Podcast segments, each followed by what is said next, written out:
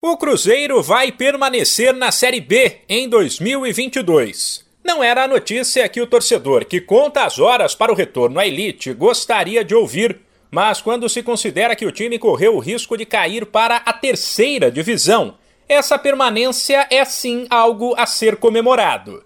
Ontem no Mineirão, Giovani e Vitor marcaram. A Raposa venceu o Brusque por 2 a 0 no confronto direto, chegou a 46 pontos e se livrou do fantasma do rebaixamento. Há duas rodadas a situação era crítica, mas o grupo mostrou poder de reação. Conquistou duas vitórias importantes em dois confrontos diretos, o de antes contra o Londrina e agora volta as atenções para o planejamento para o ano que vem. Ainda sem saber quem será o treinador.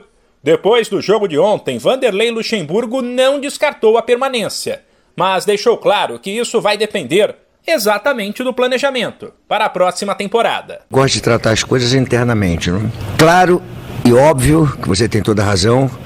É, falei para os jogadores após o jogo que é, dar os parabéns por manter o time na segunda divisão, mas isso é muito pouco, mas muito pouco para a grandeza do Cruzeiro.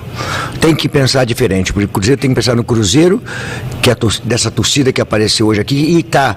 E vamos tratar, acho que o que eu falei, eu acho que ficar contente, claro, estamos contentes, o torcedor está contente, mas para manter o time da grandeza do Cruzeiro da segunda divisão é muito pouco, eu acho muito pouco. Luxemburgo ainda elogiou a entrega do time atual do Cruzeiro mas projetou uma Série B difícil em 2022 e deixou claro que a equipe precisaria de reforços. E ano que vem vai ser um campeonato brasileiro totalmente diferente. Vai ser um campeonato brasileiro segunda divisão, como se fosse uma primeira divisão.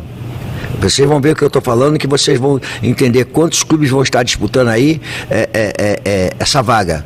É, e já clubes que já estiveram na primeira divisão, então vai ser uma segunda divisão muito complicada, muito difícil.